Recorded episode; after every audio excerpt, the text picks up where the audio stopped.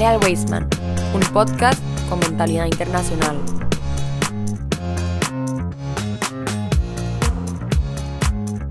Muy buenas comunidad Wasteman, es para nosotros un gusto estar otra vez de este lado eh, recibiendo un Shabbat más eh, en el programa Jale al Weisman, un podcast con mentalidad internacional.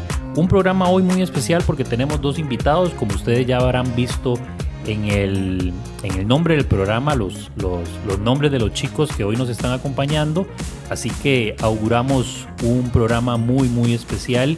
Y como siempre, hoy con nosotros en el programa, nuestro queridísimo Morey, Rabino, Rashi, Zamora. Rashi, ¿qué tal? ¿Cómo estás? Todo bien, Baruch Hashem. Contento de compartir con los muchachos aquí todo lo que aprendemos en Tanaj. Rashi, el, el, último programa estábamos en el 5783 y ahora en este 5784. Sí, nos grabamos desde el año pasado. Chiste malo. Chiste judío. sí, sí, sí. No, no, no. Eh, no, no, no creas, ahí tal, y con el calendario gregoriano también hacemos ese tipo de bromas cuando pasamos del, digamos, por ejemplo, el 2022 al 2023, uno ve un amigo que vio, qué sé yo, el 31 de diciembre y lo ve el primero de enero, ay, no te veo desde el año pasado, ¿verdad? Chiste pésimo, pero, pero funciona. More, pasó la fiesta de Rosh Hashanah entonces, ¿hace, hace cuánto aproximadamente? Eh, siete días. Siete días, hoy es 7 del Tishrei del 5784. Tishrei es el primer mes del, del año del calendario judío. Correcto. Sí, acuerdo a la Torah se cuenta del mes de Nisan y acuerdo a lo que son años se cuenta del mes de Tishrei. 5784 se dice fácil y se dice rápido, pero es toda una larga historia del pueblo judío, ¿verdad? 100%. More, y bueno, hoy para hablar acerca de la fiesta de Rosh Hashanah, pero también porque Dios mediante el lunes o el domingo, More, estamos con otra gran fiesta en el calendario judío también. Sí, el domingo en la noche. El domingo en la noche inicia la fiesta de Yom Kippur. Yom Kippur. Es traducida a veces como el Día del Perdón, ¿verdad? Es así que se, que sí, se usualmente. dice. Usualmente. Pero, la palabra correcta sería expiación. Eh, la expiación. Kippur viene de la palabra capará. Una capará es expiar. Claro, Cuando entiendo. se agarra algo que era malo y lo convierte en algo bueno. No simplemente es el hecho que Dios te perdone, sino el hecho de que lo que hicimos malo lo transformemos en algo positivo. Morey, como estaba diciendo ahorita hace un momento, y no estamos solos en, en, en, en, cabina como solemos estar en los programas de este, Toral Día, sino que nos acompañan dos grandes estudiantes del programa de años intermedios. Voy a presentarlos en este momento. Hoy nos acompaña el señor y el caballero don Joseph Lieberman. Joseph, ¿qué tal? Joseph, perdón, ¿qué tal? ¿Cómo estás? Todo bien. Primer programa de podcast que grabas con nosotros, ¿verdad? Sí, es el primero.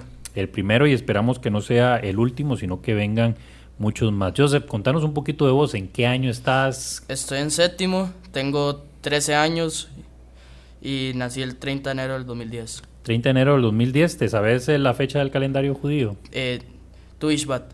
Tu Ishbat. Es una festividad también. Ok, en esa fecha fue que nas naciste, ¿así es? Sí.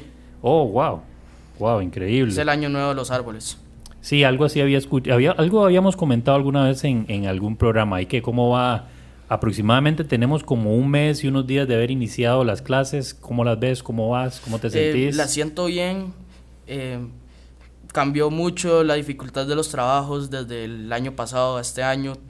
Todo lo siento un toque más difícil que, que antes.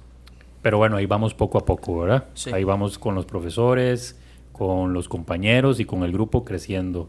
Este, para ir mejorando todos esos aspectos que, mejor, que mejorar. Joseph hoy nos va a hablar un poco pero antes de eso vamos a presentar, va a hablarnos un poco, perdón, decía, acerca de la fiesta de Rosh Hashanah, pero también hoy nos está acompañando eh, un estudiante que acaba de hacer también eh, la transición de, este, de multi-age y a, bueno, siguen todavía en, en, esta, en este proceso de multi-age, pero ya pasa al PAI y es nada más y nada menos que Matías Borge. Matías, ¿cómo estás? ¿Qué tal? Hola, bien. ¿Todo bien? Sí. Este es el primer programa que grabas con nosotros, ¿verdad? Sí, el primero. Bueno, hoy tenemos dos debutantes, entonces. ¿Estás emocionado? ¿Estás nervioso? Un medio emocionado, medio. Eso es lo que te iba a decir, un poquito de ambas. Pero bueno, hoy Mati nos va a acompañar para conversar acerca de la fiesta de Yom Kippur. Y creo que es muy importante mencionar que todo lo que vamos a hablar acá es eh, Y todo lo que los chicos nos van a compartir ha sido porque lo han aprendido, obviamente, pues en sus casas, con sus familias también, pero acá en el Weisman junto al More Rashi, que eh, por supuesto en sus clases de Tanat eh, han aprendido y han indagado, han investigado, han realizado exposiciones, presentaciones y demás acerca de estas distintas fiestas, de estas celebraciones que queremos compartir hoy con ustedes. Pero bueno, eh, Mati, ¿estás entonces en qué año?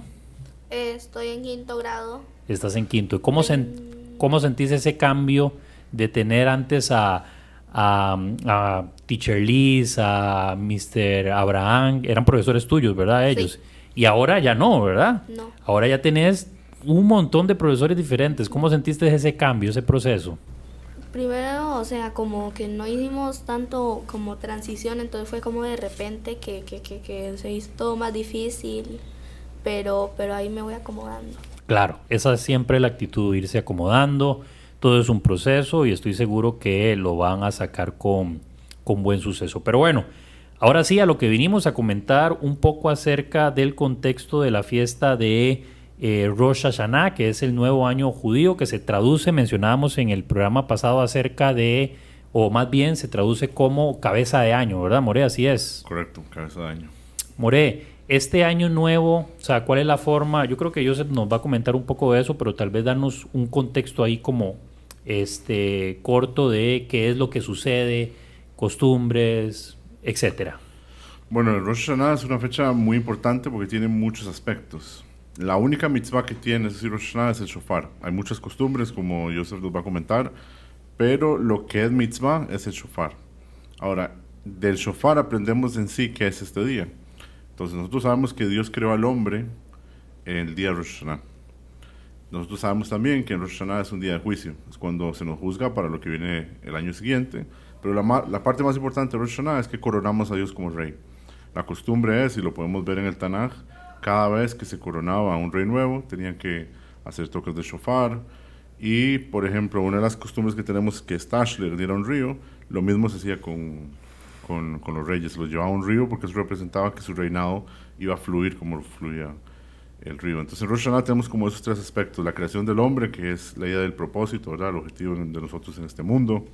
Tenemos la idea del juicio, donde Dios eh, decide qué va a pasar con nosotros durante este próximo año y tenemos la idea de coronar a Dios como un rey, de ahí el nombre también que es muy importante. No se llama Tejilat Hashanah, por ejemplo, el inicio del año, se llama Rosh Hashanah, la cabeza del año. Y así como la cabeza afecta todo el cuerpo, de la misma manera todo lo que hacemos en Rosh Hashanah afecta todo el año, todo lo que pedimos en Rosh Hashanah afecta todo el año. Entonces por eso es que es una fecha tan pero tan especial. Esa palabra, el juicio, Suena fuerte, ¿verdad? O sea, sentirse de pronto juzgado, no sé, señalado, algo así. Eh, pero también es una oportunidad para redimirse, ¿verdad? Así es. 100%. Y una de las cosas que nosotros hacemos énfasis es que el que nos está juzgando es nuestro Padre, que es Dios. Entonces, el papá siempre ve a, sus hijos con otros ojos. No los ve como una persona, simplemente lo va a juzgar así o así. Lo ve con misericordia, lo ve con bondad, lo ve con otros ojos. Entonces, por eso tenemos muchas costumbres de cosas dulces, así, porque de una vez auspiciamos que va a ser un buen año. Muchas gracias, More, por, por esa explicación. Queda suficientemente claro como para tener una idea y un contexto. Pero vamos a conversar ahora con Joseph Lieberman acerca de la fiesta de Rosh Hashanah. Pero antes de que entremos propiamente a algunos elementos ahí, eh, digamos, litúrgicos y de orden, eh, me gustaría que comentes un poco cómo, cómo celebran esto en tu familia, cómo es. En mi familia la mayoría de veces vamos a, la sinagoga. Tenemos la primera noche cena donde mi abuela del lado Lieberman. después el día siguiente un almuerzo casi siempre donde mi abuela Rubinstein. Y en la noche vamos donde mi tía abuela. Y terminamos siempre, hay un almuerzo con un grupo de amigos de mis papás. Claro que em, por ejemplo son Joel Engelstein, Sofía Rubinstein, Alan Mirtemount, ellos es un grupo de amigos de mis papás y casi siempre hacemos una, un almuerzo.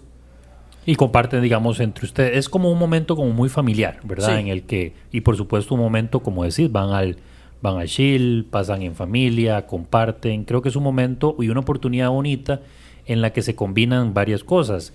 Entre la parte espiritual y por supuesto la parte familiar y la parte comunitaria, porque llegan amigos también, ¿verdad? Sí. Eh, Joseph, comentanos un poco acerca de, eh, ya Rashi nos dio un contexto, sino de algunos elementos y algunos apuntes que vos estás manejando ahí acerca de lo que es Rosh Hashanah. El Rosh Hashanah básicamente es como cuando empieza el año, el año judío. Excelente. En Rosh Hashanah, o sea, es uno de los cuatro Rosh Hashanah que hay en- durante todo el año. Ahora, Oh. ahora que me acuerde, está el de la Torah, que es en Nisan, y Tu Ishbat, como dije anteriormente, que es el de los árboles. Ok, ese, ahí, ahí- no había escuchado eso nunca, More. O sea, hay cuatro Rosh Hashanah, ¿cómo es? Correcto, hay uno que es en Nisan, que mencionó Joseph, ese es para los reyes. Nosotros sabemos que en el mundo judío existía el concepto del rey, entonces para contar los años del rey se contaba en Nisan. Tuvishbat, que mencionó Joseph también sobre los árboles. Está el de Tishrei, que es este, que es el de los años. Y hay uno en el Lul que tiene que ver con el Meiser, con el diezmo, ¿verdad? Para saber de qué fecha, qué fecha, digamos, del dinero que yo produje, tengo que sacar ese, ese Meiser, ese 10% que se le da o a los Levim, a los eh, pobres y sucesivamente. O a los forasteros también, como vimos la vez pasada, a las viudas, etcétera, etcétera. Ah, no, mira, acabo de aprender algo nuevo, esto no lo conocía, me quedé sorprendido. Entonces, Joseph, no sé, seguimos comentando ahí los elementos que tenés y crees que son importantes que conozcamos. Como dijo anteriormente, el More Rashi eh, dijo que la única mitzvah es escuchar el shofar. Uno se toca 100 veces. O sea, el sonido suena 100 veces. Pero hay diferentes tipos de sonidos. Y está eh, tequía, que es un sonido corto, pero solo es un sonido. Después shvarim, que son tres sonidos separados. Truá, que son nueve sonidos cortitos. Y después Kia Dolá, que es eh, igual que, que el Kia normal, pero mucho más largo. Ok, tocas.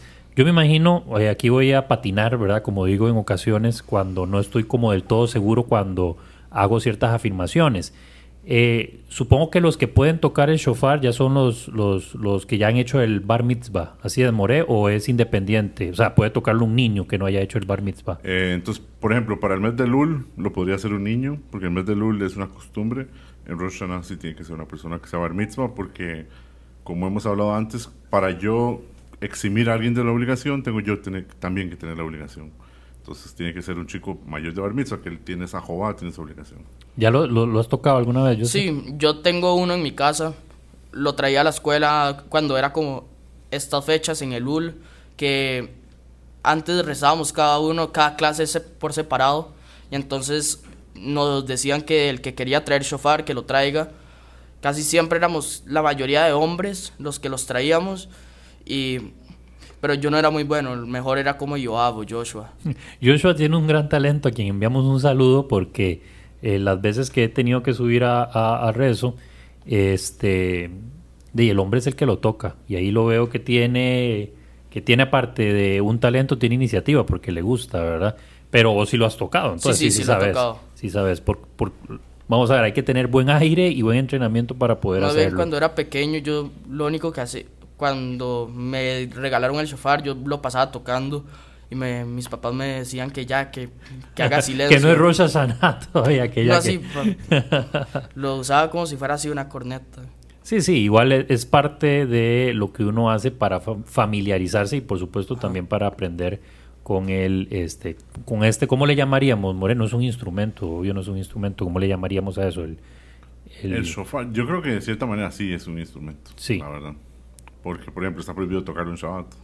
Entonces, una de las prohibiciones de Shabbat es no tocar instrumentos y el shofar está prohibido también. ¿Qué pasa entonces cuando eh, cae Shabbat, eh, Rosh Hashanah? Este no, año cayó así y no se toca. no se toca. El último día se toca doble. Ah. Que este año, el primer día cayó en Shabbat, el último día se tocó doble. En- Como para compensar, Sí, digamos. como di, esto ya miles de años y ya saben cómo hacerlo, si cae en Claro. Shabbat o cuántas veces tocarlo, si cae en Shabbat o si no cae en Shabbat, cuántas Claro. veces. Yo sé- no sé si tenés algo más que compartirnos sobre Rosh Hashanah o crees que ya dimos ahí con la pincelada. No, yo creo que, que sí puedo decir otras cosas. Claro, dale, adelante, compartínoslo.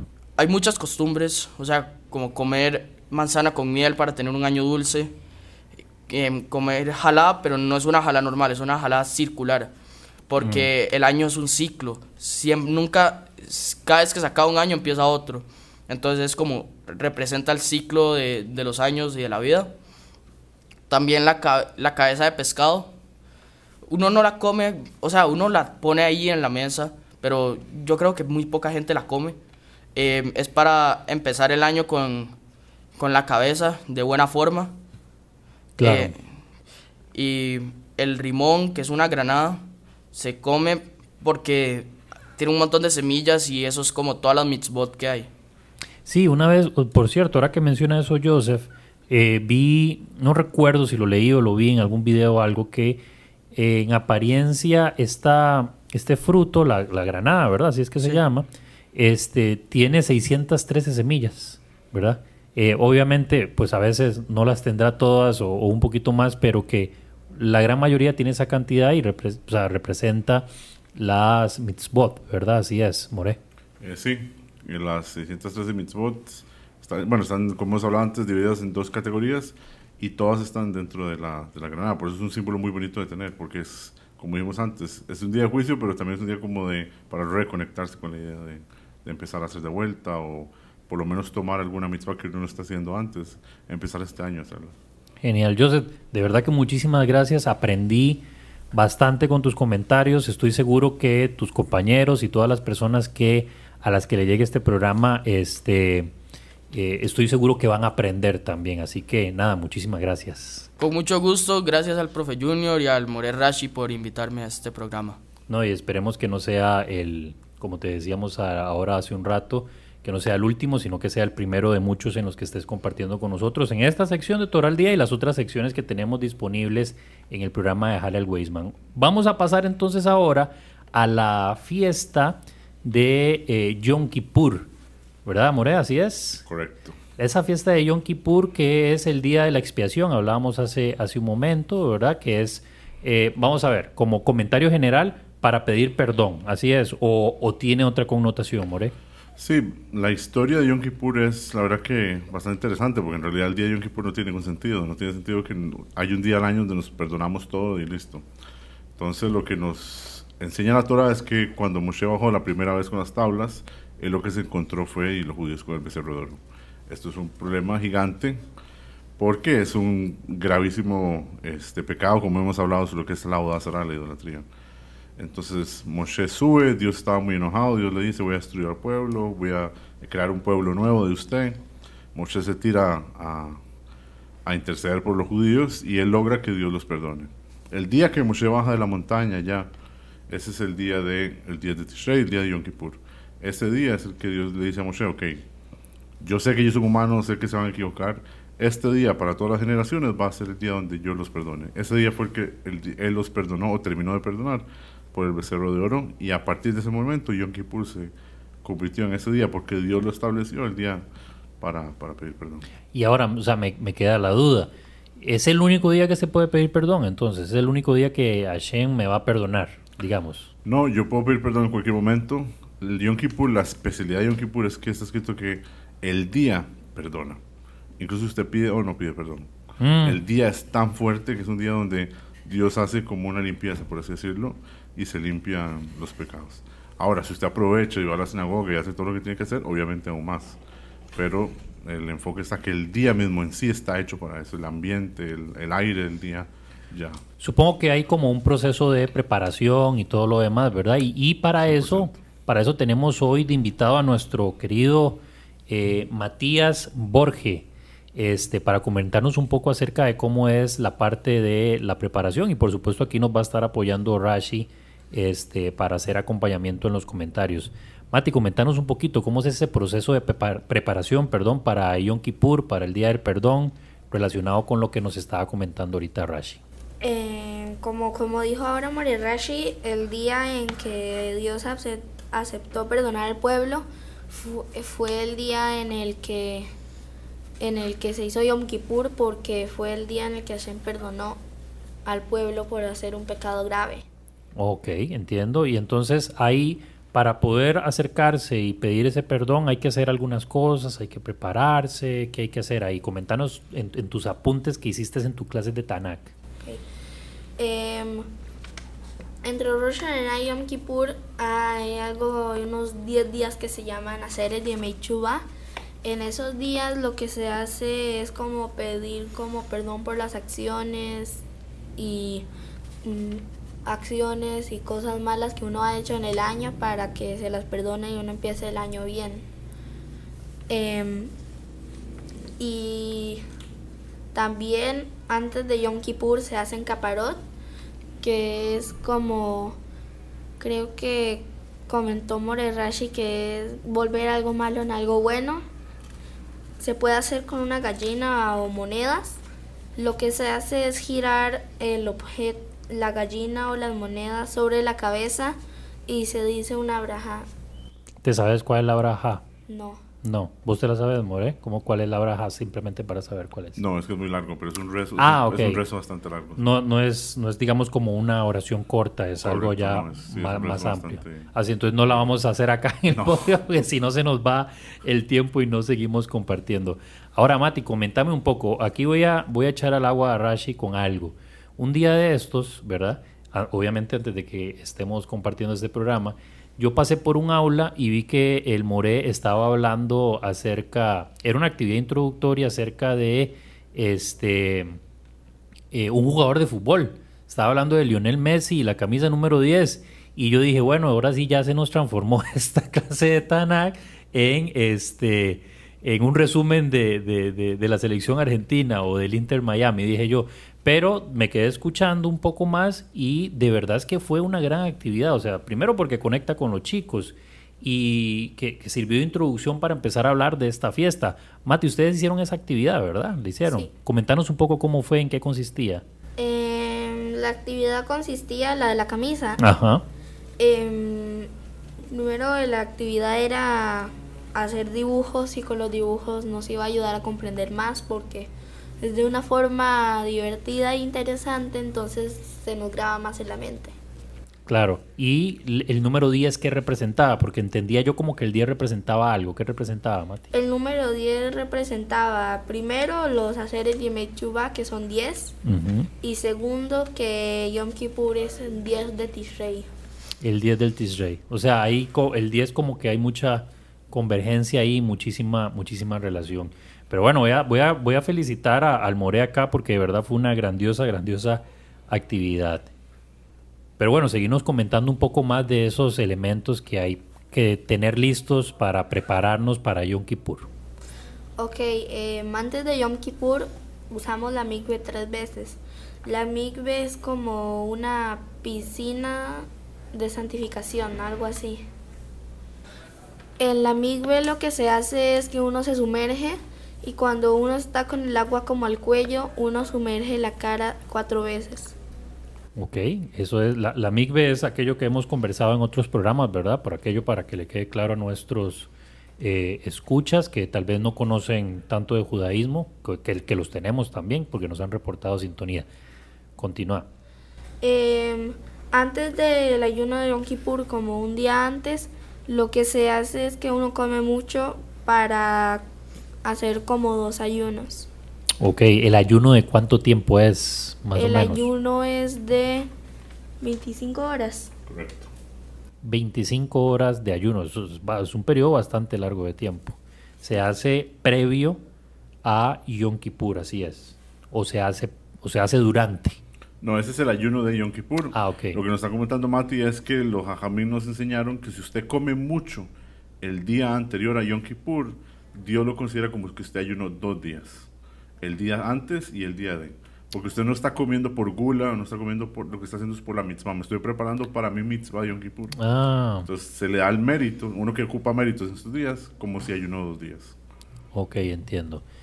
Y bueno, comentarnos ahí las, las, las otras costumbres o, o las otras este, normas que hay que cumplir antes de la fiesta de Yom Kippur, Mati. Antes de Yom Kippur, uno le, se, se acostumbra a pedir una braja al papá o al moré para el año. Como una braja como para tener suerte en el año o para que no caigan decretos malos sobre uno Hasbe Shalom. Ok, vas a hacer vos esa braja. O sea, lo vas a pedir a alguien, al More, a un- sí lo vas a hacer. ¿Y ya tenés pensado qué? No.